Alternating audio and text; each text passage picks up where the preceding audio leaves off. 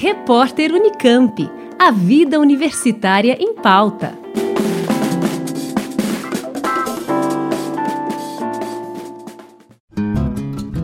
Um estudo publicado na revista Nature Communications, com participação de pesquisadores do Centro de Química Medicinal da Unicamp, apresentou avanços na busca de novas terapias para o tratamento do glioblastoma, um tipo de câncer cerebral altamente agressivo, ao qual apenas 10% dos pacientes sobrevivem após 5 anos.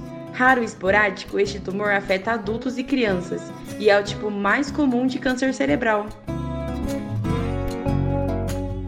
Tratar o glioblastoma é um desafio principalmente por conta da presença de células tronco tumorais, que por estarem envolvidas com o crescimento acelerado do tumor, são importantes alvos na busca por novos tratamentos.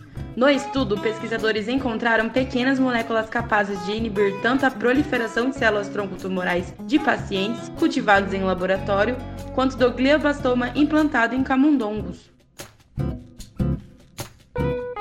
Para chegar nesses resultados, os cientistas realizaram uma varredura de moléculas e encontraram duas capazes de inibir o crescimento de células tronco tumorais, a GSK591 e a LLY283. Elas atuam numa enzima que já era associada ao glioblastoma, a PRMT5, responsável pela organização da produção de proteínas no interior da célula, um evento chamado splicing alternativo de RNA.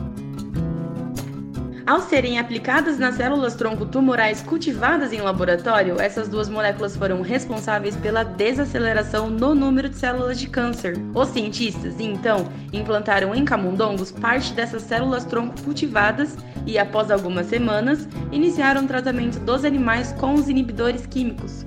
Como resultado, além de maior sobrevida dos camundongos, eles verificaram também a estagnação do tumor e puderam comprovar que uma dessas moléculas, a LLY, tem mais facilidade para penetrar no cérebro.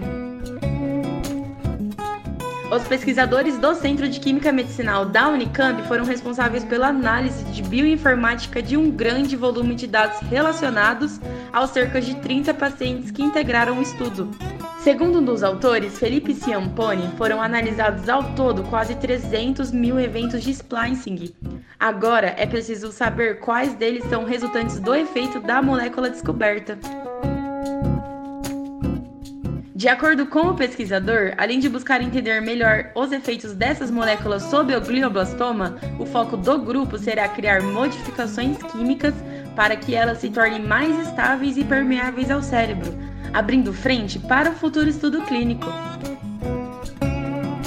A pesquisa, que conta com o apoio da FAPESP, foi liderada por um consórcio que reúne, além do Centro de Química Medicinal da Unicamp, instituições canadenses e americanas. Com informações do jornal da Unicamp, Camila Benini para o repórter Unicamp. Rádio Unicamp, música e informação de qualidade.